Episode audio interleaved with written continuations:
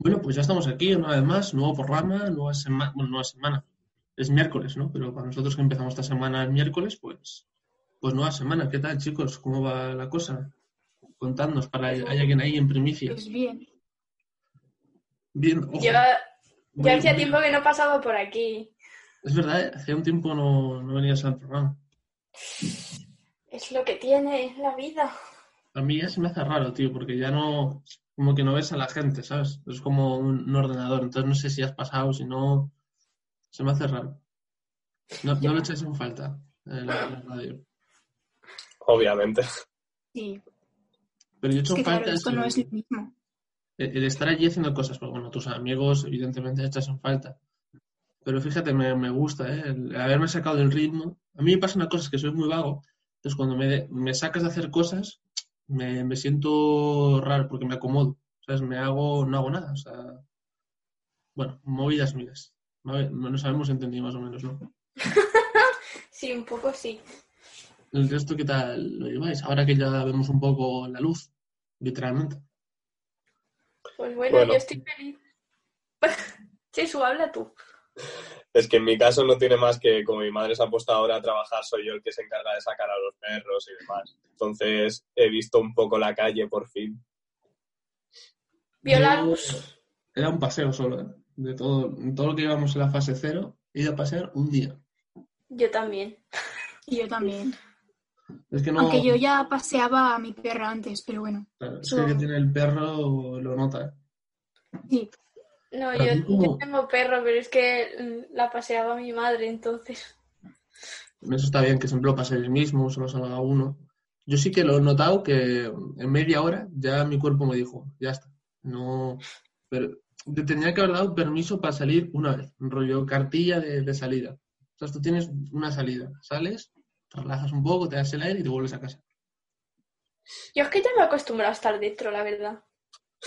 Síndrome de la cabalza. Tiene un poco, es un poco por rachas, ¿sabes? En plan, Sí. al principio dices, meh, qué mal, ¿eh? Luego dices, "Pff, estoy aquí con las series a tope. Y cuando llevas un mes y pico dices, madre mía, cómo se está alargando esta- la, la cosa. Y luego ya vuelves a enganchar otra vez con las series. No, no pasa nada. Ciclo sin fin. Yo no sé cuántas series me he visto ya, ¿eh? O sea, enfermizo. Yo la ¿Cuántas verdad es que? O sea, Ninguna. Ninguna. yo no he visto ninguna. Ninguna. Si no, si no veis películas y series, ¿qué hacéis en casa, tío? Tantas horas. Claro, Pues, están los directos de Twitch, los vídeos de YouTube, está también jugar como Masoka. Joder, pero tampoco y, o sea, yo Y veo componer. Y Que yo soy músico. Sí, sí, pero que no sé, no, no, no lo, o sea, veo algún directo, veo cosas, veo un YouTube y tal, pero te da para, como mucho, un par de días a la semana, ¿sabes? Los otros cinco, ¿sabes? y componer igual, ¿sabes? O sea, me choca, me choca. Yo es que entiendo eso. En, en- realidad estoy, ¿no os pasa que estáis un poco como en verano? ¿Que hacéis lo mismo que en verano? Sin ver a los Bueno. amigos, evidentemente. En verano no estoy con el TFG. Bueno, parte de las clases y todo eso. Lo que es la parte Eh. de, de tiempo libre en casa, yo estoy como si fuese verano. Ya, eso es verdad. Sí, Yo empecé a hacer ejercicio. Llevaba desde que empezó la cuarentena sin hacer ejercicio. Yo no he hecho nada. No, ya es, es mundialmente sabido. ¿Tú, Rebeca, te has, te has hecho? Sí, tú, Rebeca, sí que hacías cosas, ¿no? Tengo el recuerdo. Yo sí, yo sí que hago ejercicio. Y tú, Ches, imagino que también, ¿no?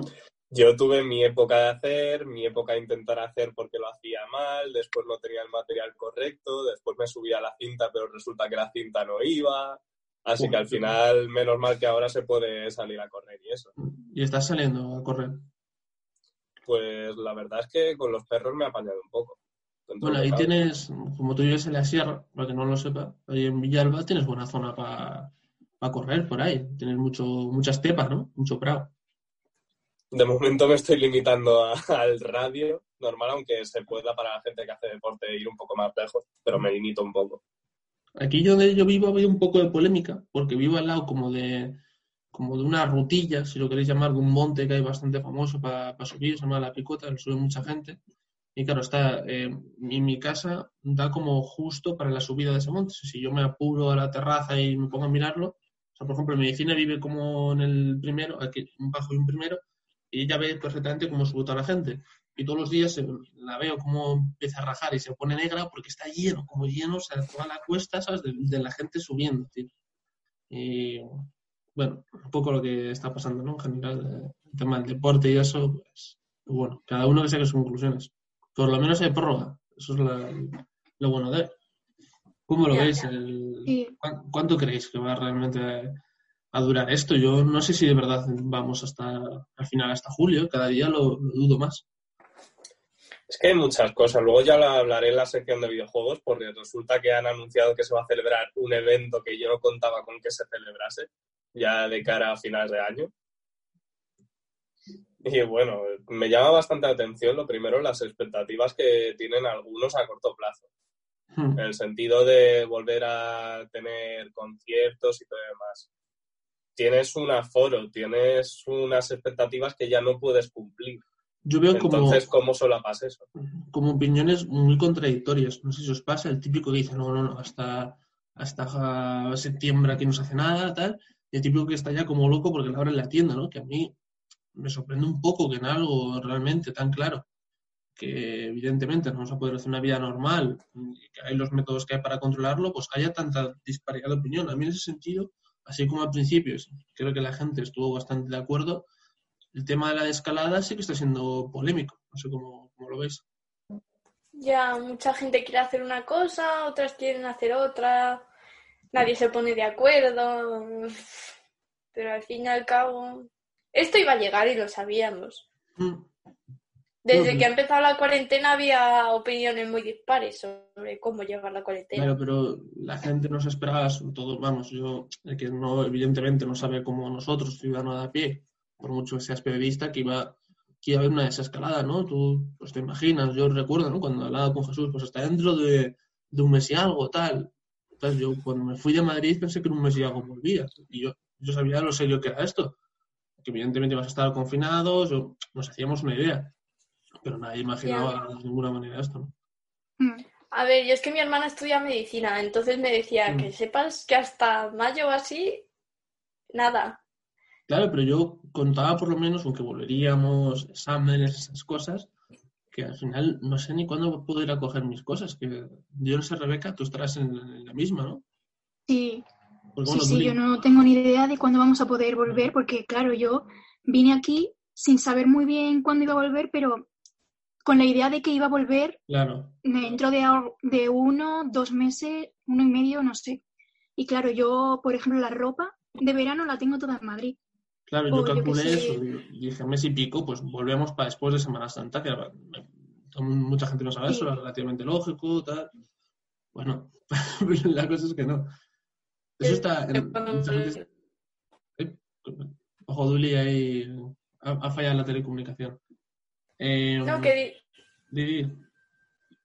no, yo tampoco sé cuándo voy a volver. Claro, la- claro. Pero decía como, como Rebeca y yo, o sea, tú al final llevas muchos años allí, eh, bueno, vives con tu hermana en ese piso, ¿no? No, Yo, por ejemplo, el año que viene no estoy en ese piso. Bueno, esto es verdad que acabas. ¿no? Pero, o sea, no, no sé muy bien, casi mejor que me lo dejen ahí y ya me lo llevo para el, año que viene, ¿sabes? Voy en septiembre y cojo y muevo las cosas de un lado a otro. Eso estaría Ya. guay. Pero bueno, sí que hay un poco eso de incertidumbre, ¿no? De qué va, qué va a pasar y todo eso. Bueno, sobre todo ahora el, el jaleo, ¿no? Ya sí que lo enfocamos un poco a nosotros, ¿no? Que al final es- somos A mí- aquí universitarios. A mí otra cosa que también me preocupa es que, claro, yo ya acabo. Mm, ¿Dónde busco trabajo? Si aquí, Ya. si allí, ¿dó- ¿qué hago? No lo sé. Las prácticas y todo. Está Pero muy, bueno. Está todo muy parado, la verdad.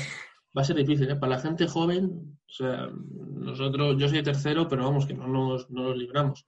Es como, no sé si me alegro de acabar este año o si me alegraría más de acabar el año que viene. Es que no lo sé. Ya. Va a ser complicado, sea este año o el siguiente. ¿eh? Es que también hay que hablar de cuando volvamos a las aulas, que no sabemos cuáles van a ser las condiciones, porque CELA dice que va a ser a la mitad del aforo de las clases. El Va año que extraño. viene va a ser bastante atípico. O sea, las, las cosas como son. Va a ser un año difícil, ¿eh? Yo creo que la gente no, no se hace una idea todavía de lo, de lo difícil que va a ser esto. Porque vamos a tener bastantes problemas, ya no solo a nivel de la educación, sino en todo, porque claro, eh, luego fuera hay que trabajar, las becas están paradas, eh, las universidades van a funcionar, bueno, universidades, colegios, todo, con este sistema mixto que nunca se ha hecho, ¿no? Yo, acabamos, yo acabo carrera, ¿sabes? Por ejemplo, Rebeca todavía te queda a ti media carrera y a Jesús también, ¿no? Pero habrá que ver, ¿no? Habrá Yo que- me, yo me veo haciendo el acto de graduación con David a este paso. Y cuenta con que se haga un acto de graduación, ¿sabes? Yo creo Ay, que graduación Sería muy nosotros- triste. Ya, pero no sé. Me da a mí que no vais a tener graduación, no quiero ser agua, aguafiestas, pues vamos, yo, yo, si se hiciese una gradación, eh, Yo imagino que se lo harán raro. Se lo harán A ver, yo no- no tengo- grabación online, todos en traje en casa ahí. Que por no tener no tengo ni orla, entonces como que me olvido un poco de la idea de graduación. Se me van a dar mi título a, a trabajar. yo votaría por no hacerlo. Bueno, dártelo. Tienes que pasar por los 150 euros antes. Pues hay que pagar bien, ¿eh? Te van a, vas a poquinar bien para el título. No me acordaba, no me acordaba de ese detalle. Gracias, Jesús, por amargarme la tarde. El tema de los títulos en España, mal. O sea, es- Sí, sí, hay muchos periodistas que cuando vienen a hacer conferencias a nuestra facultad hacen la gracia de pasar a por el título. Mm.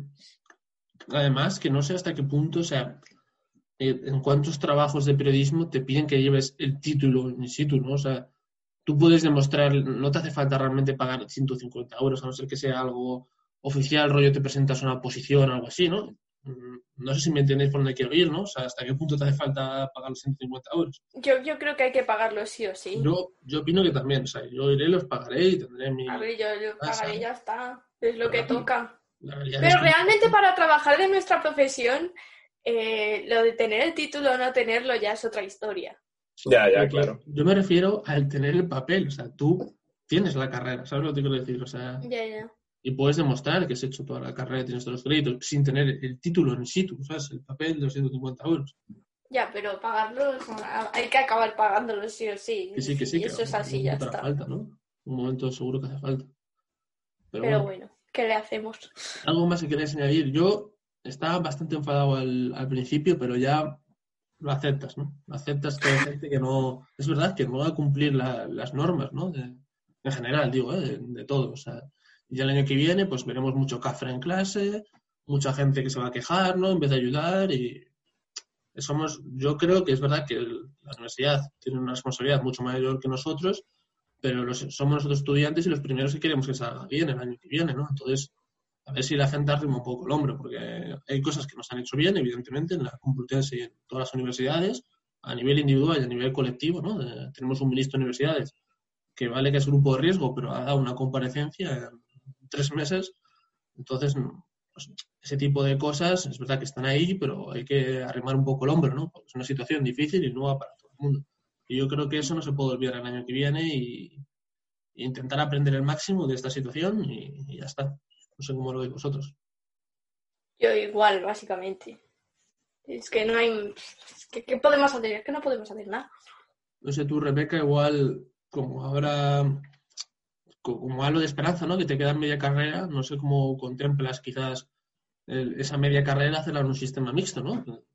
Que igual, sí, oye, a ver, mm, como ha pillado todo esto desprevenido a todo el mundo, yo creo que como esta etapa ha sido como un poco de aprendizaje de cómo hacer todo esto, de hacer las clases online, los exámenes también, entonces hace falta como mucha mm, preparación para el curso que viene, para saber cómo se hace todo esto, de si va a ser mitad presencial, mitad online, entonces no sé, a ver cómo sale. ¿lo, lo veis tanta locura que sea así el año que viene? O sea, ¿creéis que puede funcionar o que va a ser un caos? Necesitamos medidas para que se haga correctamente, para empezar. Es que tú ves en las distintas universidades cómo los alumnos se quejan en cada una de las universidades, menos las privadas, que eso ya es otra historia, pero no se unen. Ves mucha queja en redes de que todas y cada una de las universidades lo hacen mal, pero no hay ningún tipo de unión. Entonces es lo que a mí me hace gracia, entre comillas, del asunto. O sea, tú pides que haya más unión entre la universidad o entre los estudiantes de las universidades para quejarse de esto. Sobre todo ver cuáles son las condiciones reales, las que hacen falta de verdad. Porque ves, por ejemplo, anuncios por parte de la Universidad Complutense como la iniciativa de Dona tu equipo, que es para donar los portátiles y demás para que los alumnos puedan estudiar, pero no ves nada más allá. Y necesitamos sobre todo que la gente que no puede estudiar por los cauces habituales lo pueda conseguir de una manera u otra. Y encima también eso va de la mano de las conexiones a Internet en ese sistema mixto. Creo, creo de alguna manera que sí se podría hacer a pesar de que faltasen recursos, ¿no? O sea, pongámonos en el caso de a ti te falta un ordenador el año que viene. Eh, a mí lo que me preocupa es el tema que volvamos a hacer al confinamiento, porque en un confinamiento es evidente, tú en tu casa... Me preocupa más cómo dan las clases los profesores. Por ejemplo, yo pongo un caso.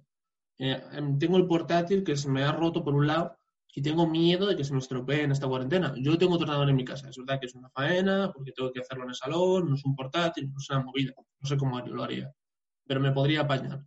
Pero el que solo tenga un ordenador en su casa y se le estropea ahora y sabemos cómo funciona, te tardan un mes. Entonces, ese mes, ¿qué haces? que son, son preguntas y cosas que pasan. O sea, que a mí está a punto de pasar. O sea, no. Creo que cuando haya un rebrote o otra cuarentena o algo, ahí sí que habrá que tener unas medidas pensadas, que a mí es lo que me preocupa. ¿Qué vamos a hacer si vuelve a haber otro rebrote? Porque lo que se ha hecho ahora no, no funciona. Yo creo que un sistema mixto sí podría funcionar. O sea, tú vas eh, una semana, haces allí tu parte práctica y en tu casa, pues como la parte teórica.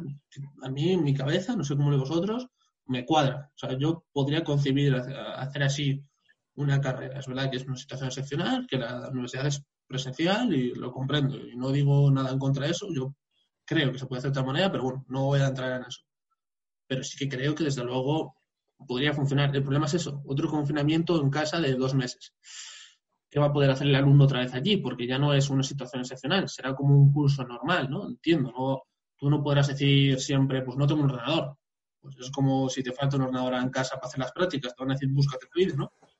Pues yo creo que ese es el verdadero problema, no sé cómo, no sé cómo lo ves. Igual soy un ingenuo y el sistema mixto también es un problema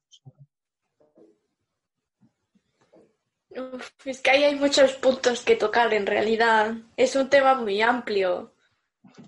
Pero la cosa es, tú con un ordenador lo puedes hacer todo, ¿no? O sea, que lo que faltan realmente son ordenadores, digámoslo así, ¿no? Portátiles, ordenadores de sobremesa. Vale, tú, un sistema mixto presencial o online. ¿Que te toca hacer algo en casa? Podrías ir a una biblioteca o buscarte la vida o a algún lado donde haya un ordenador. O sea, la realidad es que en España, quien quiera tener acceso a un ordenador, lo tiene de manera pública, donde poder trabajar. El problema es cuando eso está cerrado, ese acceso. Pues claro, es que si cierran las bibliotecas. Claro, bibliotecas o, centros de cultura, hay infinitud. O sea, yo en mi pueblo no tengo una biblioteca, pero puedo acceder a ordenadores. Hay como un centro de cultura con ordenadores, ahí puedes ir cuando quieras. O sea, es un pueblo de 2.200 habitantes. no sé si me entendéis es que, luego, luego, también está la, la, red, la red wifi. O sea, si no tienes mm. wifi tampoco poco puedes entregar el trabajo, tengas el ordenador o no. Entonces, es que son muchas cosas. Que yo, o sea, cuesta pensar, ¿no? En plan, mente, joder, ¿quién en su casa no tiene un ordenador o, un wifi, o una wifi o algo? Pero es que pasa. Pero es que pasa, pasa y las estadísticas están ahí, que mucha gente no lo tiene. Que a mí, fíjate que me, ha sorprendido en, esta cuarentena el ver la cantidad de gente que no tenía ni internet ni, ordenador todavía en 2020, ¿no? A mí, a mí me ha chocado, no sé si a vosotros ha chocado.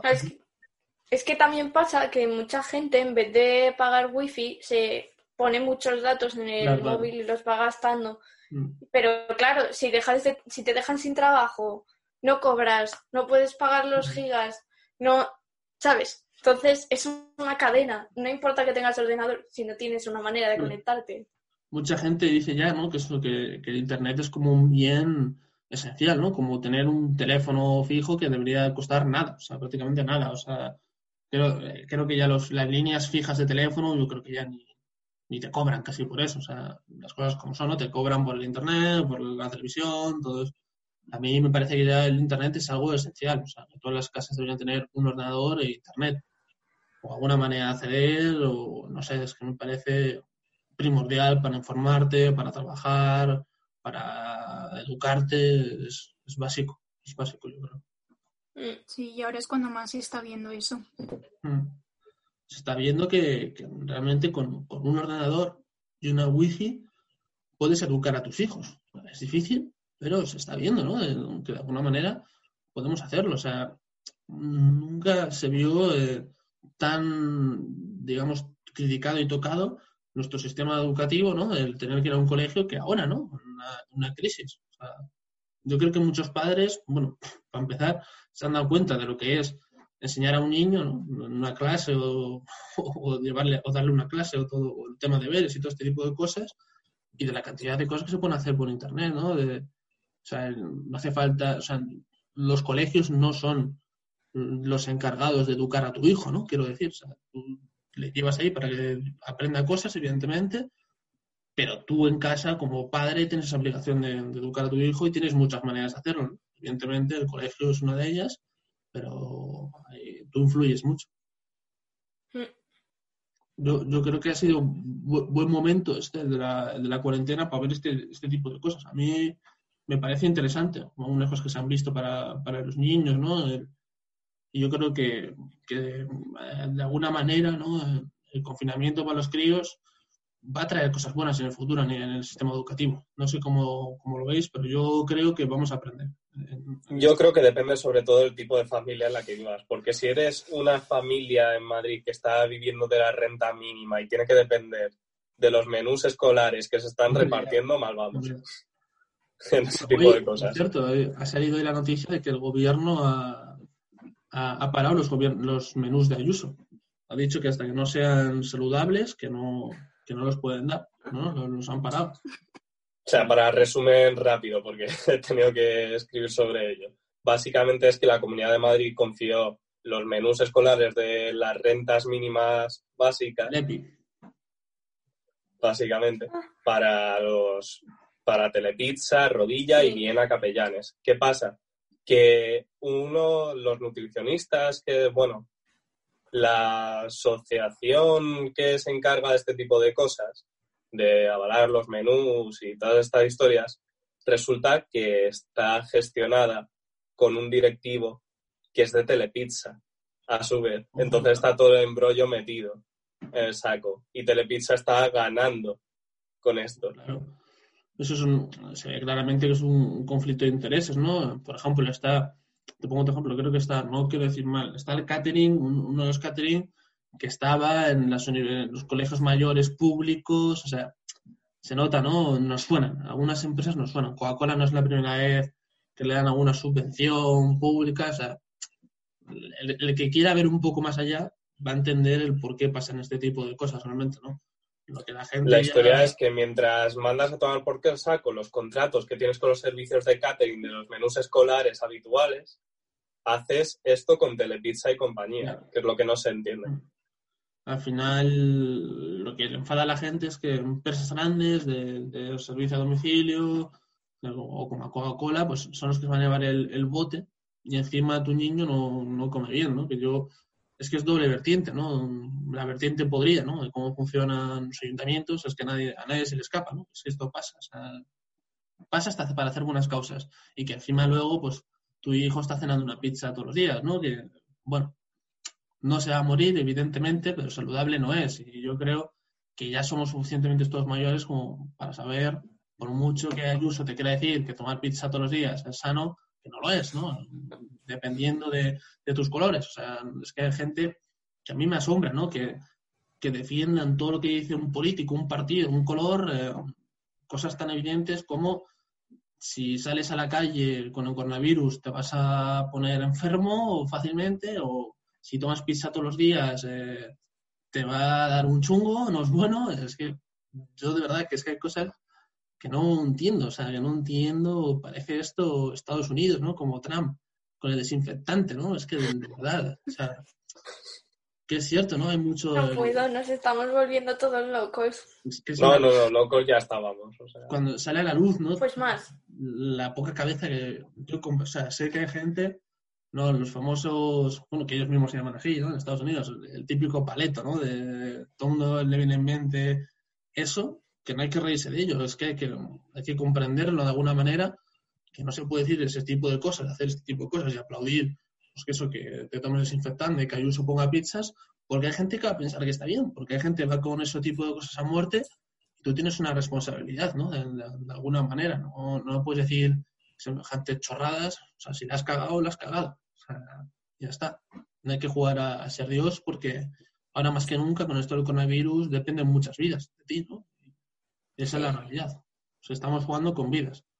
O sea, jugamos con vidas como si fuesen calcetines, que a mí me, me, choca. O sea, hay cosas que me, me, chocan. Pero bueno, yo creo que en el futuro yo voy a dormir tranquilo, pero no sé si algunas personas lo podrán hacer. O sea, de haber cargado con vidas. Y esa es la, realidad. siempre me pongo un poco serio con esto, pero es que es así. Es así. Era el día, como además teníamos sesión de control en el gobierno, que hemos sacado por los pelos la prórroga. A ver, iba a salir, o sea, a mí se dice mucho del PP, ¿no? Pero el PP está haciendo su oposición, que es lo que, lo que le toca, ¿no? Ha estado a ver si salía el, pacto para luego abstenerse. Hombre, aquí hay varias vertientes, ¿no? todo el mundo sabe que tiene un poco dos dedos de frente que el estado de alarma es lo, que toca ahora, ¿no? Lo que toca ver es si toca como de la manera que se está haciendo, ¿no?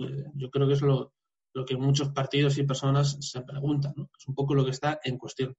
Yo creo que el estado de alarma en sí no lo está tanto, sino en cómo el gobierno lo, utiliza. Que eso es lo que se debe hacer en el Congreso. En el Congreso, en el Senado, para eso están esas sesiones de control y, para eso está la, la, democracia, ¿no? En que decida y tenemos un sistema parlamentario en el que supuestamente tienen que decidir 356 diputados o 54, si no me equivoco, y, deciden ciento y pico.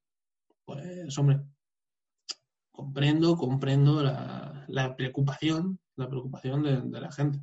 Yo lo entiendo. Eh, estés de acuerdo o no con el plan que tiene el gobierno. Yo creo que debería ser algo consensuado.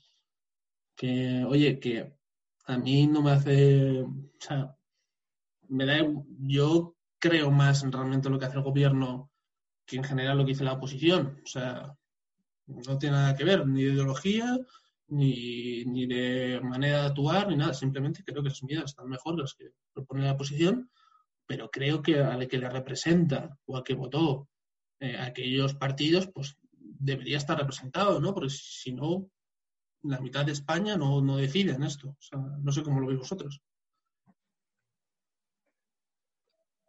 Es que. Yo silencio. Como mojarnos, hombre, tampoco. Hay que pensar mucho.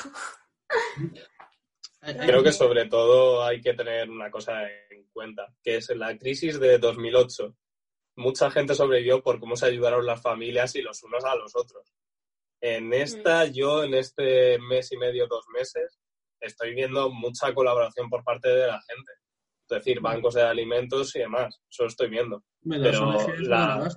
Pero que uno de los valores del estado de alarma en el sentido de proteger a la gente, por un lado son los ERTES, por otro en el sentido de que estamos a esto de tener una renta mínima para la gente que está en situaciones desfavorecida. Yo creo que creo que la renta mínima, vamos, o sea, me parece, a esto ya sé que es político total, ¿no? Pero yo creo que hacía mucho tiempo que España necesitaba un tipo de, subvención así, y más después de la crisis. Lo que pasa es que no se podía, no se podía dar, ¿no? Yo creo que es fundamental que la gente que no tiene nada tenga algo. La gente, la paguita de los huevos, pues mira, con esa paguita de los huevos igual se salvan vidas y puede comer la gente, ¿no?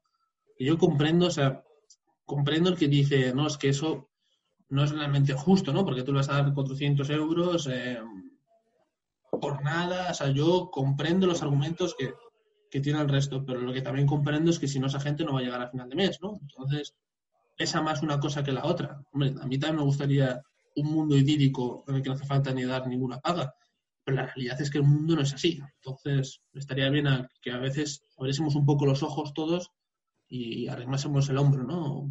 Por mucho que cuesta, ¿no? Yo entiendo los sacrificios que hay que hacer muchas veces para ayudar a este tipo de gente, y que pues, probablemente nosotros no seamos los causantes de, ello, ¿no? Y que al final somos los que lo pagamos, ¿no? Como contribuyentes, ¿no? Pagando nuestros impuestos. Pero es evidente que, hay que arremar el hombro, ¿no? De, alguna manera. Yo no digo que todo el mundo tenga que donar a un ONG o irse a África a dar dinero o, lanzarse a la calle a salvar vidas. Yo no digo eso. Digo, en momentos como este, apoyar este tipo de medidas que conllevan mucho sacrificio y, que salvan muchas vidas o, o las mejoran, ¿no? Claro, es que no todo es o te enfermas de coronavirus o no te enfermas de coronavirus, es que hay que pensar también en toda esa gente que, vale, no tiene coronavirus, eh, pero no tiene nada para comer, eh, está que se ha quedado sin paga, eh, etcétera, etcétera. O sea, hay una cara A y una cara B. No puedes volver a trabajar. Es que es, tú antes podías decir, no, pues búscate la vida o tal, o seguro que... Es que no puedes. No se puede. No, se, puede. Es que ya, ya no solo si eres joven o no eres joven. Buscar trabajo ahora mismo que saber dónde oh. encuentra trabajo. Es que es una situación delicada y complicada. Bueno, a mí y me eso hay que entenderlo. Me preocupa como joven, no. Me da una sensación de que nunca he concebido, o sea, no sé si os pasa a vosotros, que nuestra generación nunca he concebido como un futuro relativamente eh, optimista a la hora de conseguir un trabajo, porque vamos a enlazar la crisis del 2008 con la crisis del coronavirus a nuestra generación. Va a ser y a saber qué llega después también. Claro, va a ser una de las, de las más pesimistas, por así decirlo, ¿no? Porque hemos vivido financieramente, ¿no? De las peores situaciones del país, ¿no? sí. Es yo, evidentemente, no viví de lleno la crisis del 2008. O sea, a mí no me tocó salir a buscarme la vida, ¿no? Pero voy a vivir las consecuencias y encima ahora otra crisis. O sea, que no tengo del todo claro qué situación va a ser mejor o peor, ¿no? O sea, ahora mismo no se Yo ya digo, estoy a esto de terminar la carrera y no sé qué va a ser de mí. no sé nada. La certidumbre siempre está, ¿no? Ahora hace yo, yo ahora, tanto que me dice la gente a menudo de por qué vas a seguir la carrera y tal, ahora es uno de los momentos que tengo que decir, sigo porque no me queda otra que seguir. Hmm. O sea, ahora que voy a poder volver por fin, al menos tengo esa bandera. ¿Ya tienes solucionado tu tema de, para poder estudiar? Vamos a ver, parece. Pero bueno, ahora lo que importa es saber también las condiciones que vamos a enfrentarnos después, nuestra generación, a esto. Hmm. Porque ya no es, ya no es cuestión de que tú te vayas a otro país en el que haya unas condiciones mejores, no. Ahora la cuestión es que se plantea todo lo que es la Unión Europea en sí. Y tenemos a Holanda haciendo que nos unamos más que nunca los españoles en el sentido del odio que tiene Holanda hacia nosotros desde las instituciones. No, no solo es España, es hacia. A ver, yo. Es todo lo que es la zona sur. O sea. Hombre, somos la, la, zona del derroche, ¿no? Eso es así. O sea, salió la estadística, ¿no? De, que eso de la Unión Europea no gusta, las cosas como son, del número de políticos que tiene España comparado con el número de políticos que tienen el resto de países. Y claro, se te, se te cae un poco el, argumento, ¿no? Pero bueno, no sé cómo podríamos solucionar eso. A mí me gustaría un día, ¿no? no quiero decir todos esos políticos a la calle, pero un poco sí, las cosas como son. O sea, yo no quiero decir, desearle a nadie que se quede sin comer. Ni Había que decirlo y se dijo, David. Pero hay que sobre todo que sea una representación útil y real, porque no puede ser que tengamos el número de diputados que tenemos, todo el rollo de las instituciones y todo que se sustenta bajo nuestros impuestos para que luego no se utilice como se tiene que utilizar e incluso se aprovechen de ello. Sí, el tema es que hacemos un, derroche siempre, ¿no? De gasto social, de un montón de trabajadores y luego al final no se repercutió en el, funcionario, porque es verdad que no tenemos una mala seguridad social, no tenemos una mala sanidad, se vive bien en España, es la, realidad, pero mm, para ser el país que somos, creo que podemos vivir mucho mejor realmente, o sea, y, la gente se da cuenta y Europa lo sabe, ¿no? Europa sabe que, bueno, y España, bueno, pero Italia ni te cuento, ¿no? Con el músculo industrial que es, ¿no? Italia pasa las que pasa, con la potente industria que tiene, sobre todo en el norte, ¿no? que ahora curiosamente es donde está parado todo el tema, pues chocan, chocan. Pero bueno. Y podríamos empezar con el, quedan tres minutos del Zoom, pero bueno, así como introducción está bien. A ver, somos, sois tres hoy, os da tiempo luego ¿no? en otro Zoom a hacer las secciones sin ningún tipo de problema, yo creo. Tú, tú tenías la sinceridad ante todo, David. ¿Tenías, o sea, Rebeca, imagino que sí, tú tenías eh, tu sección. Sí. ¿Y, y Duli, tú tenías alguna también? Yo la verdad es que iba a hablar un poco de todo lo que estábamos hablando ahora mismo. Así ah, pues bien, entonces en otro, Zoom da, tiempo, luego no, pasa nada. Bueno, ¿alguna cosa que queréis decir antes de que, de que acabe este? sacamos un poco el tema ya político, de alguna manera. Algo que os haya parecido mal de toda esta crisis, que, podría mejorar. Yo, yo creo que la opinión de todo el mundo vale, ¿eh? porque a mucha gente se le escapa, toca tantos casos ¿no? y tantas vidas, que todos se nos escapa alguna cosa, ¿no? Sí, sobre todo que dentro de lo que es las críticas al gobierno, en el sentido de cosas que puede haber hecho mal, tema de EPIs, conseguir las mascarillas, guantes y todo el rollo, o el tema de la libertad de prensa, que eso nos afecta a nosotros directamente. También está el hecho de que te pones a pensar qué habrían hecho otros y te sale ponerte en un lugar peor, quizás. Yo no creo que ni hubiese ni peor ni mejor.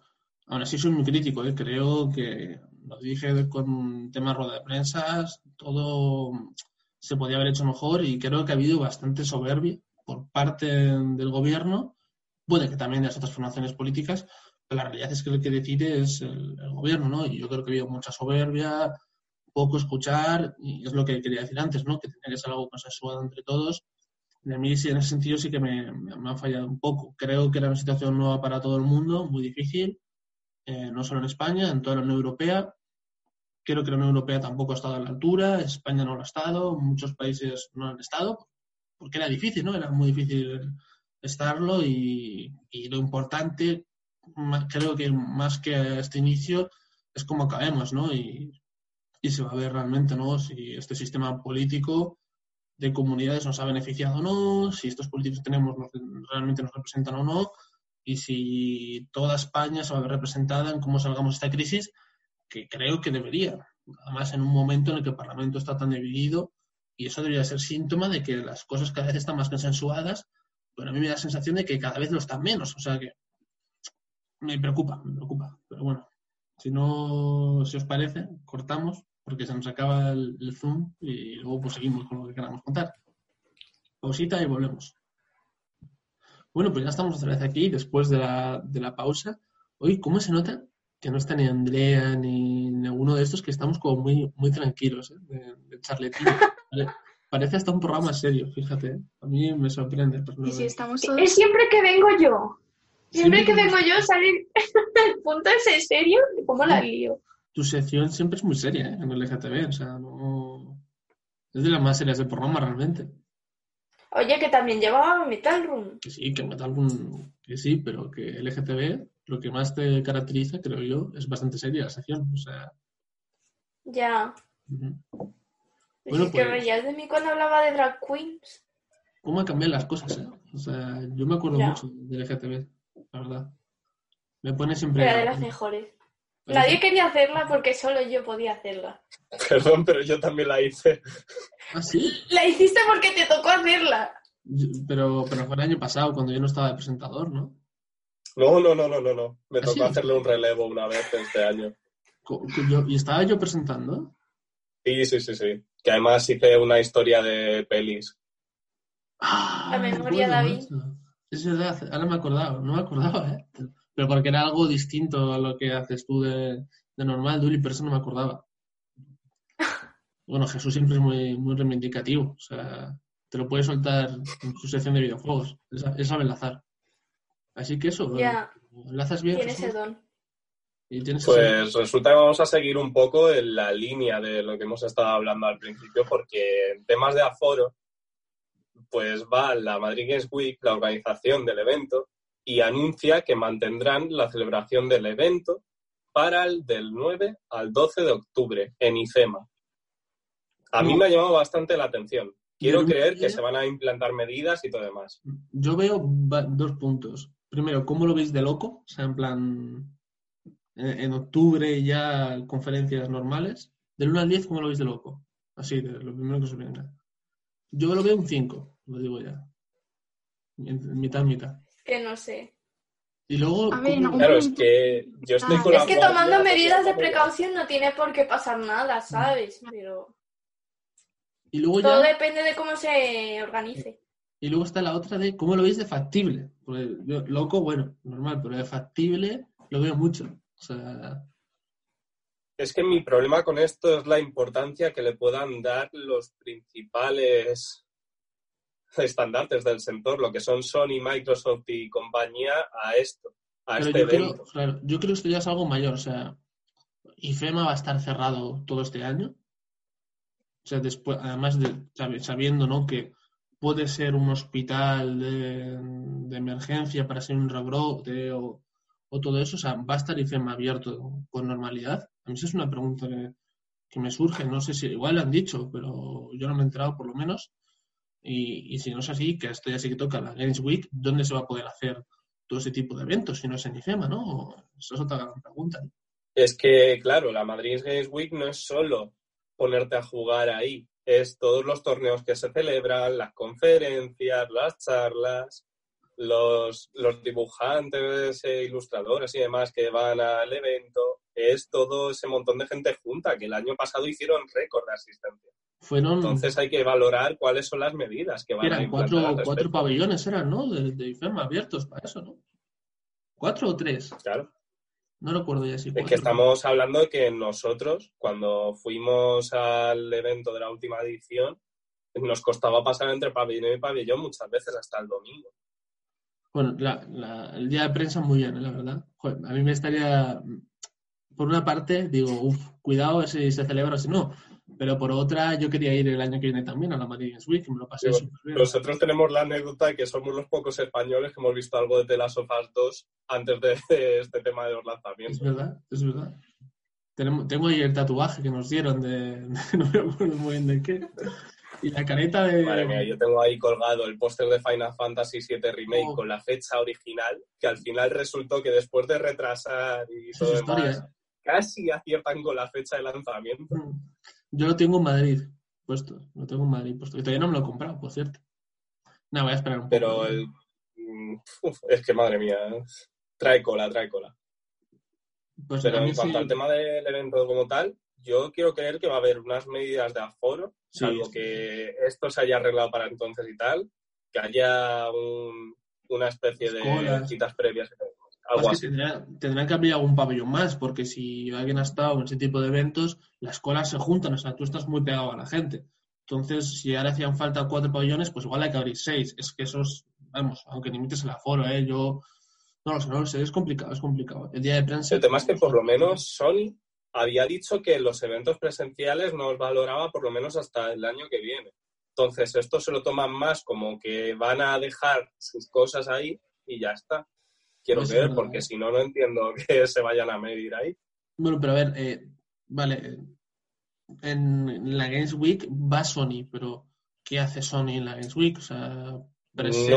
No, lo que nos pasa muchas veces con la Games Week, que hemos eh, pensado tú y yo muchas veces, es en el sentido de que se presenta ahí Claro. que tú valores ir como espectador, porque en realidad para mí es un evento más familiar, en realidad. No, Para, para el fan, ¿no? Para el fan de ir a jugar algo es bonito, ¿no? A mí me parece bonito la demo de Final Fantasy, poder jugarla como la jugamos tú y yo con mucho margen, ¿no?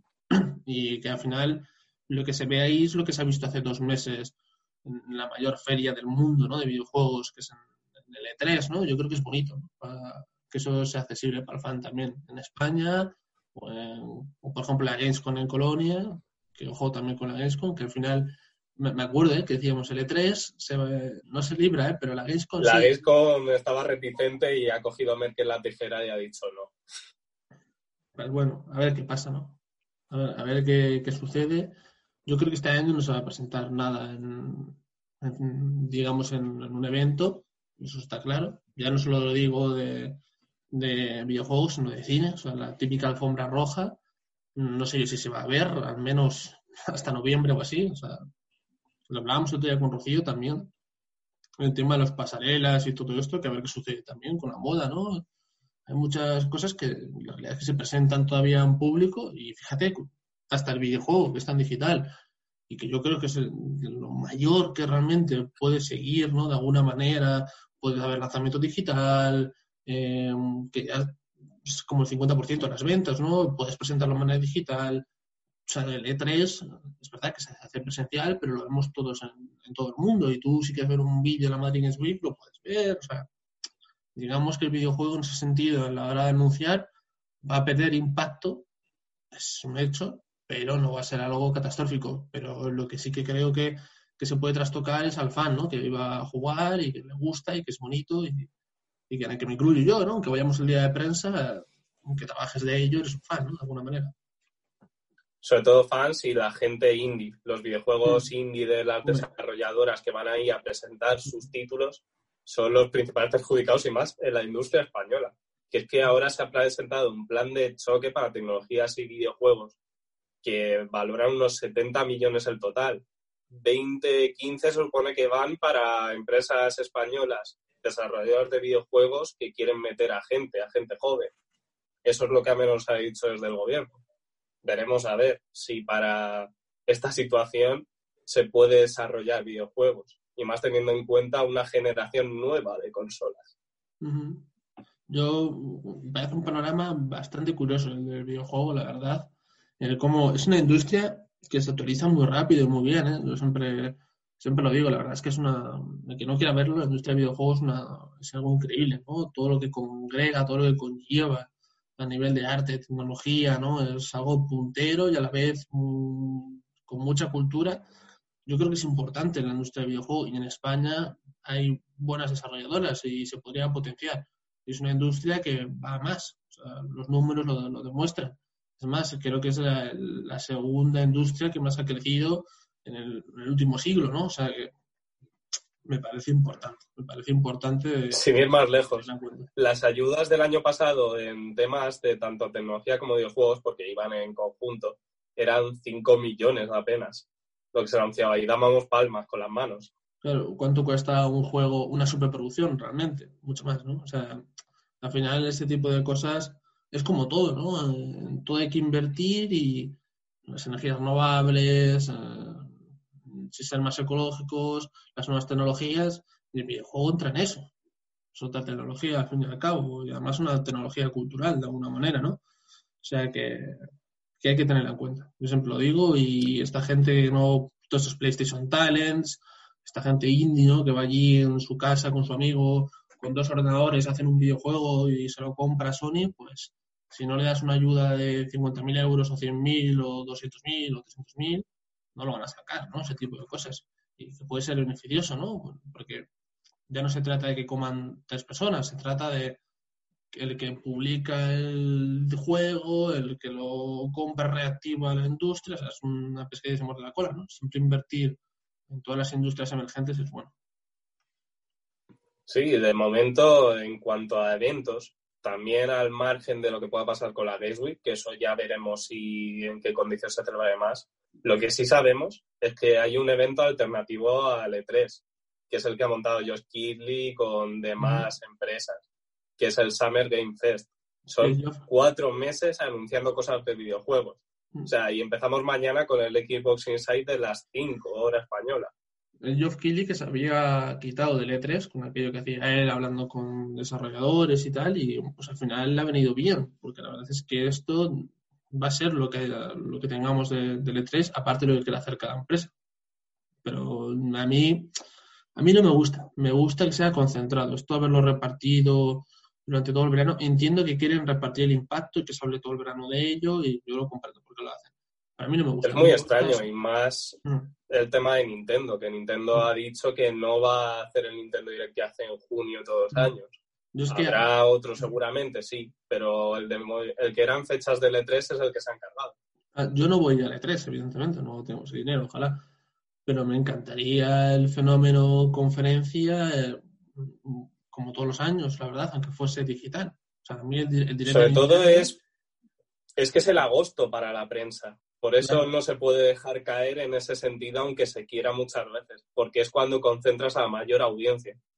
Entonces, no sé, que luego viene junio. O sea, este, este año ya me hago una idea porque están las nuevas, las nuevas generaciones y van a aguantar el tirón, pero si no, no sé muy bien de qué van a hablar, la verdad. Pero bueno. Claro, y las nuevas generaciones, teniendo en cuenta que lo que dicen es que se lanzan las consolas sí o sí para final de año, pero vete a saber tú si los juegos sí también. Hombre, claro, es que... De momento tienes Halo, el nuevo Halo. Yo creo... o sea, igual de lanzamiento está un pelín cojo, pero lo que sea, o sea, como mucho, lo que había lanzamiento se va a retrasar 3-4 meses. O sea, no creo que vaya a ser. Es lo sensato. Claro, entonces vas a tener con mucho un retraso de 3-4 meses. O sea, que va a salir la consola. O sea, el lanzamiento planteado no va a ser, evidentemente, pero va a ser un poco retrasado, tres, cuatro meses. No creo que sea ese el problema.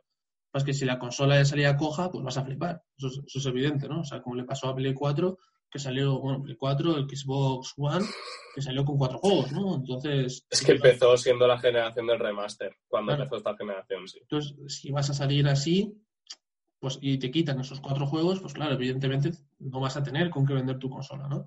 Entonces yo creo que eso sí que le, creo que es lo que más le preocupa realmente a, a Sony y a, Microsoft, la verdad, el- a ver cómo Y el precio, y el precio de las nuevas.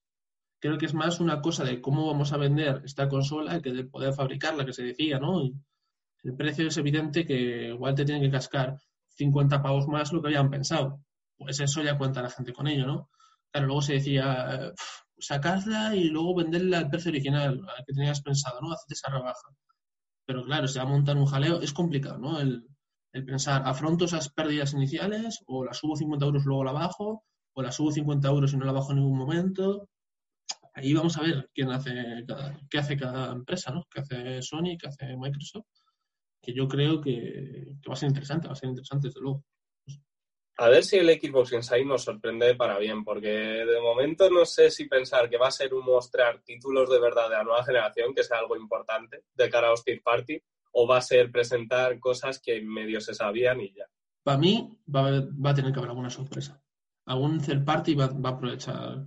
Bueno, no sé porque, claro, ahora que se vamos a poder ver Valhalla, igual es muy tapado, pero... claro, el primer Assassin's Creed que tengo ganas en mucho tiempo. Poco se habla de eso. A mí me sorprendería que a una third a una, un, un publisher de videojuegos que no sea, o sea, tu juego grande no vas a presentarlo ahí, ¿no? O sea, no vamos a ver un GTA, he puesto un ejemplo, sabemos todos que Rockstar no presenta las cosas por su cuenta, pero tú no vas a ver el juego tocho de 2K si se presenta el Assassin's, pero algo se tendrá que presentar relativamente decente, porque es evidente que el Assassin's Creed nuevo te lo va a tapar, pero algo se va a presentar, o sea, no va a ser una presentación solo con Valhalla y, y el FIFA de turno. O sea, no sé si me entendéis.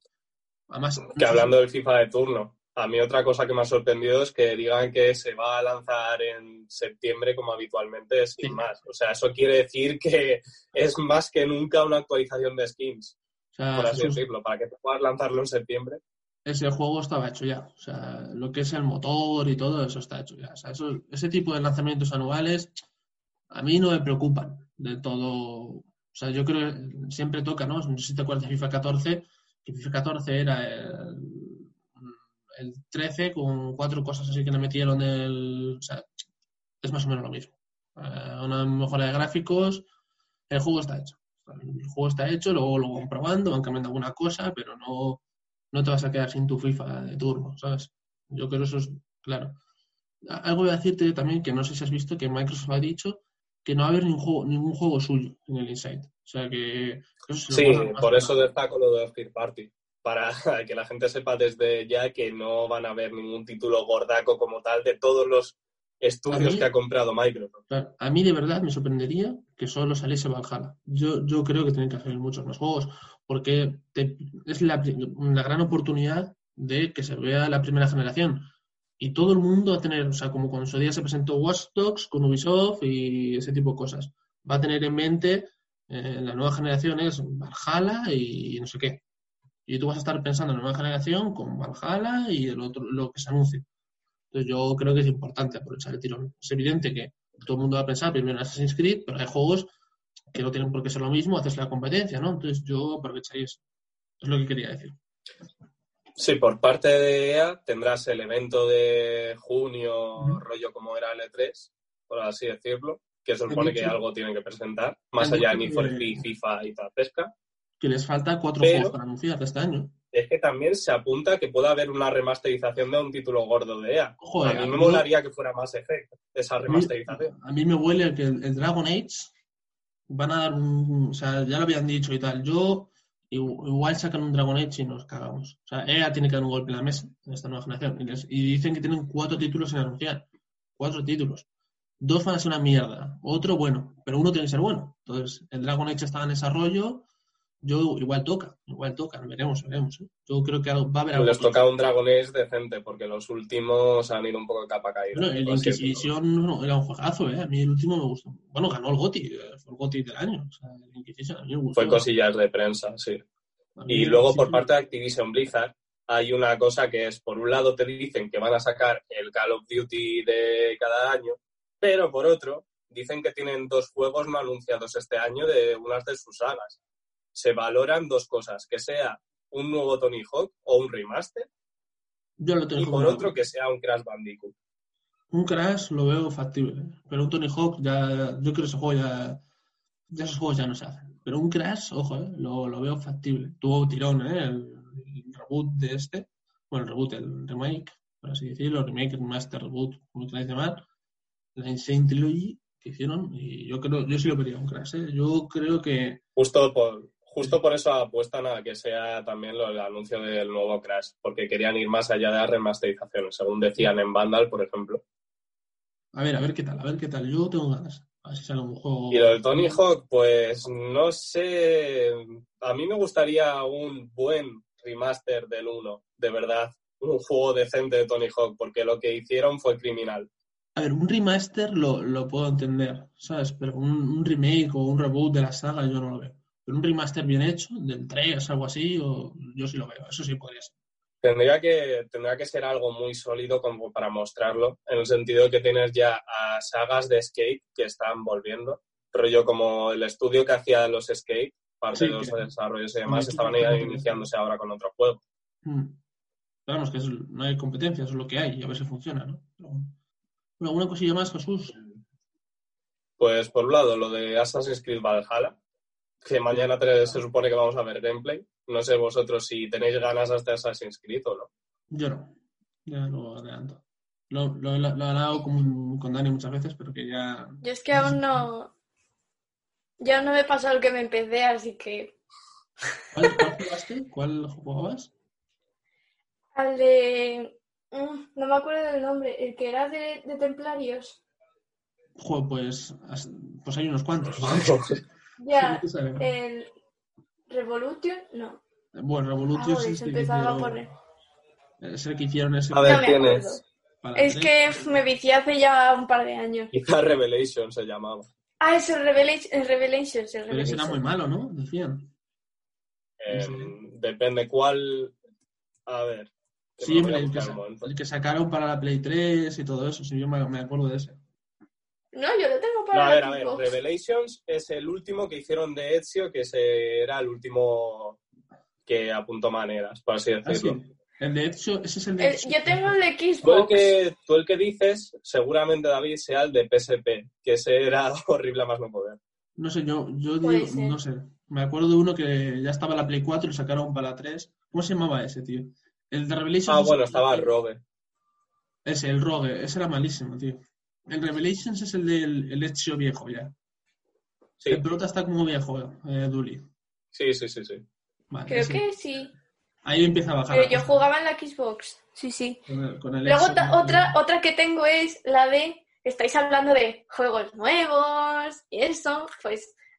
¿Os acordáis que desde que empezó la cuarentena llevo jugando a Guild of Wars en el ordenador? ¿no? Yo no sé cómo puedes jugar esas cosas. pues me he comprado la expansión me he comprado la expansión porque te venían, o sea, te venían dos por uno de expansiones. Porque mm. es el 15 aniversario, para quien vea y juegue, es el 15 aniversario y han hecho oferta con las expansiones. Entonces me he comprado dos expansiones por 27 pavos. No está mal, oye. Yo. Iván, que te cagas. Me acabo el Kingdom Hearts y cuando me la acabe no tengo juegos porque me tenía que Yo es que tengo muchos juegos empezados. Bueno, tengo, una tengo el pero... tengo el Mario Maker que me lo empecé y está muy guay. Es un juego muy guay, pero me piqué con una plataforma y lo dejé ahí abandonado porque me había picado con el juego. Pero el Mario Maker eh, no se acaba. O sea, como Ella puedes... tiene el de 3DS. Llega ah. a tener el de Switch con el de editor de mundos y lo flipa ya. Pero... No, yo puedo editar también cosas. Sí, pero puedes jugar a mapas online, o sea, mapas que hace la gente. Y sí, tal. Yo, yo, puedo jugar, sí, yo sí. puedo jugar mapas. Lo que pasa es que en la Switch han metido una actualización en la que tú puedes crear los Lo vi. mundos ahora. Lo vi, lo vi, lo vi. Eso mola, la verdad. Ya me, piqué, me, me he picado con el juego normal, o sea, no sé yo. A mí. Ay, que iba a decir que se me ha ido la olla. Eso, que, que me, me falta juegos, porque ya me, me quedó el Red Dead por acabar, el Red Dead Redemption 2, que me lo dejé en Madrid, me lo había dejado un amigo, y me lo pidió y le dije, uff, pues va para largo, macho. Se lo dije, va para largo, tío. O sea, que... Y... Yo esta semana estoy con el Pokémon Rubio Omega, que me puse por fin después de años porque no pude jugarlo en su día y lo tenía pendiente. Y además, por el camino, ha cogido Robin y se ha viciado al otro, al Alfa Zafiro. Yo a ver si me, creo que me voy a comprar el de las Guardian o algo así, a un juego así, historia, no sé, algo me compraré, pero un poco más adelante. Y luego otro juego que me quiero pillar es para ordenador y más plataformas, que es el Cloudpunk, que es una especie de, vamos a decir, distopía futurista, que ahora hablar de distopías está tan de moda por esto. Entonces esto va de que eres una especie de repartidora que tiene que hablar con la gente para Ah, sé cuál es, y tal. que es así como, futuri- como un poco pixel art ahí. Lo analizó Pazos, entonces a mí me llamó la atención la estética y cómo estaba el tema de las conversaciones. Y dije, por 20 euros que está, así. pues seguramente me lo pille. Ese está guapo, la verdad. Ese a ver si lo sacan para Play. Para Play creo que no está. Te lo tengo que mirar, sí. Bueno, pues ¿Y tú, Rebeca? eso, Rebeca, te iba a decir que si jugabas a algo. Yo es que de aquí no puedo opinar mucho. Para algo, no ¿Qué juegas a nada. jugar? Yo solo juego a los Sims y ahora pero los Sims Nada. está bien. Los Sims, Los Sims se ha puesto muy de moda y EA lo puso al 75% de descuento. Y había muchas expansiones de oferta. al que le guste los Sims, yo siempre lo digo, tiene Es un verdad. tesoro, porque no, no se va a acabar nunca los Sims. O sea, si es algo que no te cansa jugar, vas a tener toda la vida. Y la verdad es que voy a temporadas. Yo es que Hay me veces que juego muchísimo y otras que, que no, que nada. Yo me he cansado de todos los juegos del mundo, salvo de uno, que es el FIFA. A mí el FIFA es el único juego que no me cansa. La verdad que no, no sé qué tiene y no... Me encanta el FIFA. Y ya está. No tiene explicación. Pues nada, También depende mucho de cómo juegues, porque si juegas a sacarte cartas altas en el Ultimate y todo esto, al final acabas hasta las narices con ganas de reventar el mouse. Solo he jugado modo carrera y el vuelta. Te lo juro. O sea, no he jugado más. Y estamos a, a mayo. O sea, que. Y no. O sea, me, me da, me da de sí. Aunque el año que viene igual no me lo compré, también te lo digo. Este fue por el del Racing. Pues estaba el Racing y tal, pero el año que viene tiene pinta. que no. Ya, bueno, yo como ya. no podía gastarme mucho estos días, pues al final en vez de darle al Ya. FIFA tiraba del Pro de Ordena, que era el que estaba gratis y podías jugar de vez en cuando. Mm. Lo que pasa es que como mi ordenador va tan patata y se va parando según juegas los frames a ratos, pues al final renuncié a eso y por eso estoy ahora con el Pokémon. Bueno, bien, está bien, buena táctica. Y en cuanto al pues- Cloudpunk, ya para terminarlo, lo tienes para Switch también. Vale, vale. Esto sí me sonaba. Para Switch puede ser. Ahora sí, Rebeca, te, te- te toca. Diez minutos, Ahora pues no, si no ampliamos, no pasa nada. Vale.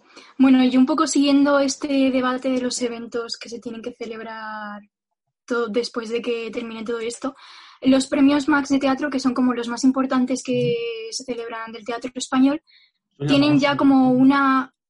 Sí, tienen ya como una fecha. Tenían programado que se celebraría el 29 de, de junio en Málaga, pero obviamente no va a poder ser así. Entonces han- tienen prevista una fecha para el 7 de septiembre.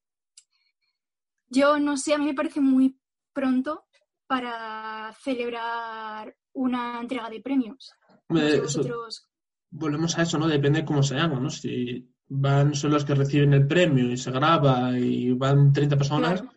pues no pasa nada. Pero si van de normal y van 200, pues igual sí que es un problema, ¿no?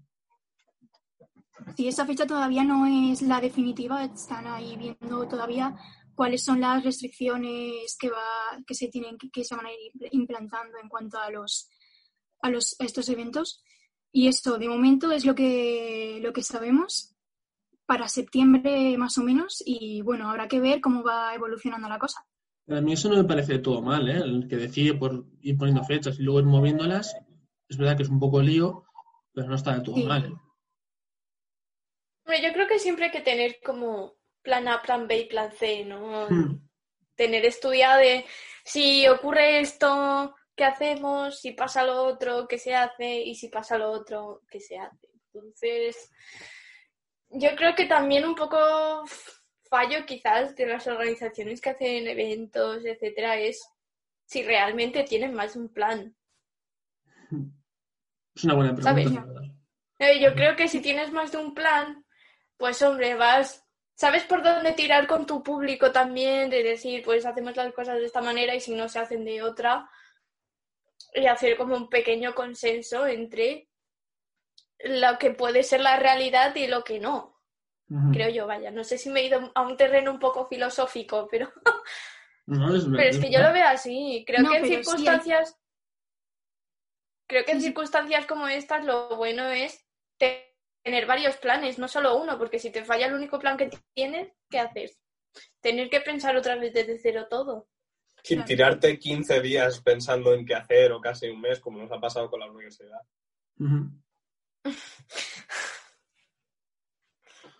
Pues nada, cuéntanos, Rebeca, ¿qué, más eh, de novedades?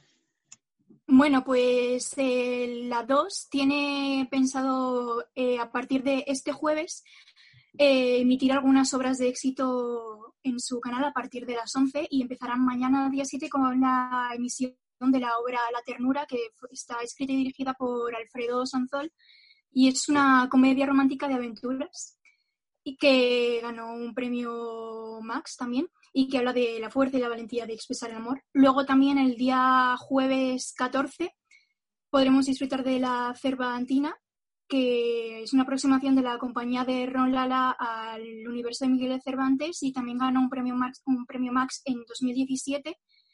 Y luego el jueves 21 eh, también podremos ver Páncreas, que es una tragicomedia escrita por Pacho Tellería y dirigida por Juan Carlos Rubio. Y luego el ciclo se terminará el jueves 28 por la recuperación de unos de los últimos de los últimos grabados del estudio 1 de la televisión española, que es La viuda valenciana de Lope de Vega.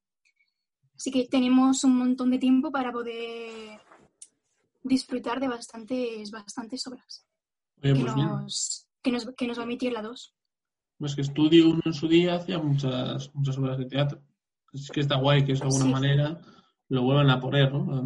A mí me, choca eso, que antes había mucho teatro en la tele y ahora no se ve nada, la verdad. Y yo creo que es un poco eso, lo que se veía en la tele podría pasar en Internet, ¿no? Que siempre lo hemos hablado muchas veces, ¿no? Podría ser. Mm. No sé cómo lo veis vosotros. Sí. Yo lo veo bien, porque por ejemplo, a mí me gusta ver los espectáculos del Circo del Sol que suben de vez en cuando a su canal de YouTube. ya que no pueden hacer espectáculos, pues van subiendo me, choca ver ese tipo de cosas por, por televisión o en internet. O sea, soy bastante eso de la experiencia en vivo y todo eso, pero creo que el que le guste mucho no se lo pueda permitir o mm. casos como este es fundamental, ¿no? Seguir ah, Está bien. Sobre todo hay que pensar en el público para el que va dirigido eso, y más en televisión pública, en el sentido de quien quiera verla a dos y el rango de edad habitual que están ahí viéndolo. Entonces veo bien que se ofrezca ese tipo de cosas y más en ese canal que precisamente se acusa de no tener mucha cobertura en él. Pues sí. Bueno, pues cuéntanos, ¿Alguna cosilla más? Bueno, eh, otra noticia es que el Teatro de la Zarzuela organiza unas charlas artísticas virtuales en su cuenta de Instagram a través de directos con diversos profesionales artísticos y la, iniciativa se llama Entre bambalinas en el Teatro de la Zarzuela y pues eso lo que pretende es mantener ese contacto del teatro con el público y ahí llevar a distintos profesionales. Y bueno, la programación que tiene más o menos es mañana, o hoy, miércoles 6 de abril. Eh, no, abril no, mayo. Perdón. Sí. Eh, eh, Nuria Castejón, que es una coreógrafa. Luego el 7, Luis Cansino, que es un cantante barítono. Y el 8, Guillermo García Calvo, que es un director musical de la, de la zarzuela. Oye, pues está bien siempre aprovechar este tipo de cosas que de, otra manera serían muy caras, ¿no? En las masterclass famosas, que a veces tienen 50 pavos por un tipo de clase así, y ahora te sale gratis, ¿no? En Instagram, algo fácil, sencillo y barato. Sí, yo- es que en este sentido están poniendo mucha- muchísimas Mm. actividades que podemos ver hombre, para no aburrirnos. está bastante volcado realmente en, en todo esto. Sí, Más ahora con la polémica, ¿no? Del famoso 30%, que, que yo lo digo ya, con un 30% no saber un teatro, por mucho que el gobierno piense que sí, pero ni este ni ninguno, porque no, no ninguna obra da para con un 30% pagarse. Pues está pensado para que por lo menos esté en la mitad lleno. O sea, que, que yo no sé muy bien cómo lo van a hacer, la verdad. Ya. Totalmente de habrá que ver cuáles son las medidas. Yo creo que van a rectificar, ¿no? O sea, yo imagino que saldrán con un 50. No sé, es que habrá, habrá teatros que no puedan porque no pueden mantener esa distancia, ¿no? Para llenar ese 50, no lo sé. Pero que pueda, que sí que lo hagan, yo creo, ¿no? La sensación que me da. Es que una actividad que normalmente se hace. A ver, que hay mucha gente que va sola al teatro y al cine, etcétera, pero toda la gente esa que va con sus familias o con sus amigos y se quieren sentar juntos y les tienes que poner un metro de distancia, es como raro, ¿no? Eso va a pasar, ¿eh? Lo de, lo de que... No, sí, sí, con- Pasar va a pasar. Claro, con 10 personas, pues, pues ahora vais a estar dos y dos y tres, o no sé cómo lo harán, pero no, no vas a estar todos en una fila. O sea, eso vamos a olvidarlo de alguna manera, Es ¿no? impensable ahora. Irás. eh, Sí, luego y- también Sí, sí. Luego también en los teatros que son más grandes, pues igual esa reducción del aforo puede ser más facti- Claro. factible, entre comillas, pero por ejemplo los teatros más pequeños, El teatro pe- hay teatros pequeños que no van a poder. eso, Mm. Que entran 10 personas solo. claro, eso está en peligro, ¿no? Porque Pues sí, el teatro pequeño, Bueno. ¿no? Las pequeñas compañías son las que más lo van a sufrir. También como un poco el pequeño Claro. comercio, por así decirlo de alguna manera. Bueno, y alguna cosilla más para acabar así más, más happy, eh, Rebeca. Pues sí, pues traigo una obra para que os la veáis en algún Bien. momento del día. Se llama La Edad de la I- Sí, sí, La Edad de la Ira, que está en la página de La Joven y es de Nando López, dirigida por José Luis Arellano García. Y trata pues de unos personajes adolescentes que toman la voz en este retrato realista y a la vez poético de, de toda su generación. Y bueno, es un supuesto asesinato cometido por Marcos, que es un estudiante de bachillerato, y constituye el punto, el punto de partida de una investigación que nos, que nos permite adentrarnos a través de sus amigos, sus compañeros de clase, en sus miedos, sus sueños, sus, sus inquietudes. Y eso. Bueno, pues ya sabéis, lo que interese, debajo en la descripción. Muchas gracias a todos, a Jesús, a Duli, a Rebeca. Eh, veros la obra, que yo, yo estoy cerca de ya empezar a hacer caso a la gente en mi programa. Muchas gracias por haber estado, chicos. Eh, y, Estaría bien. bueno, A vosotros.